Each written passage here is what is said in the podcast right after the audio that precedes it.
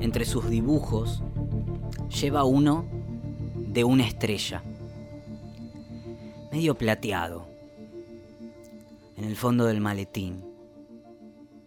Ya es hora de mostrarlo al mundo, piensa. La acuarela está intacta, seca, pero empezando a arrugarse de tantos paseos escondidos. Nunca habla de él, del dibujo digo, ¿no? Quizás tampoco de él, de sus cosas. Prefiere escuchar. Es un gran confidente. Todos le cuentan como si supieran este talento alimentado por los años de timidez. Se escapa música de circo y pequeñas luces de colores de su valija marrón. Pero solo la abre para sacar un pañuelo perfumado. Se seca la transpiración, la transpiración de la frente, y lo guarda. A veces quiere que las personas lo conozcan, que sepan las verdades que tiene para contar. Ya es hora de mostrarme al mundo, piensa. Nunca habla de eso ni del dibujo de estrella, ni de él.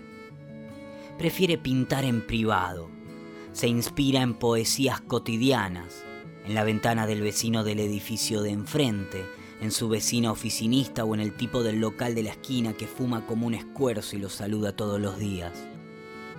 Es un pájaro y se inspira en un pájaro en un pájaro que decide posar en su ventana durante muchos minutos como si supiera de su talento alimentado por los años de amores inconclusos. Se pone el delantal cuando pasa el tren y conserva esa música hasta que se duerme. Las ruedas como un fuelle de bandoneón y pinta. ¿Y cómo pinta? Barcos y despedidas pinta la chica que espera que nunca espera y se acuesta con cualquiera por el boludo que se fue de viaje al pedo. Para después extrañarla en el medio del mar o en un bar. Barcos y reencuentros. La familia.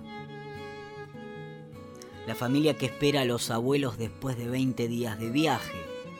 Los nietos que conocen solo un pedacito de la historia inmigrante de su propia sangre los santos de la embarcación y del maletín flota una melodía armónica, muy armónica, de sus bisabuelos, de su viejo, una fonola del viaje que lo hizo nacer en esta parte del mundo, y baila pero no se mueve, rechina los dientes y se le ocurre un dibujo.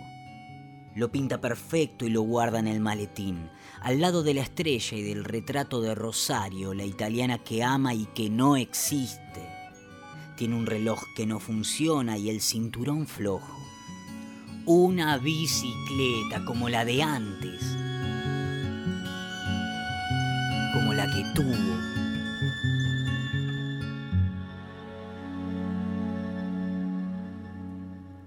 Una de esas como las del Tour de France pero que nunca estuvo en Francia tampoco. Una menos romántica, pero más divertida. Las parejas se tiran a las flores en toboganes, también lo guardó, justo atrás del dibujo de un nene que está dibujando un viejo. ¿Ya es hora de dibujar el mundo? Piensa. Y justo ahí, tratando de encontrar algo que valga la pena en lo oxidado, se aburre. ¿Ya es hora? Piensa. No lo sabe. Si no le anda el reloj, ya les dije de una pincelada, se imaginó todo esto. Ya la da, una pincelada en el aire, figura dos palabras y se queda dormido. Soñar siempre le resulta lo más atractivo entre los privilegios, los privilegios terrenales.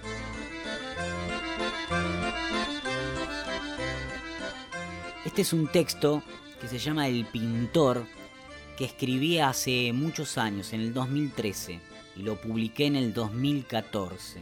Y aún hoy, cuando lo releo, me hace viajar, como en el 2013 y como cuando era un nene e imaginaba historias.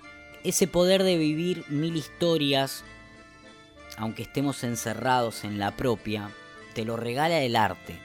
La literatura, la música, la poesía, la pintura, el arte que, que puede crear un, un ciclista en el Tour de France o el bicicletero que pinta o hace o repara o confecciona o le da forma a la bicicleta, el arte que puede tener aquel que confecciona un maletín para guardar dibujos, el arte que tiene esto, la radio, el arte de contar una pieza de arte que escribí hace algún tiempo y que vos la escuches con el arte de la música, con el arte de la magia que tiene este maravilloso medio y te imagines por un rato en el medio de todo eso.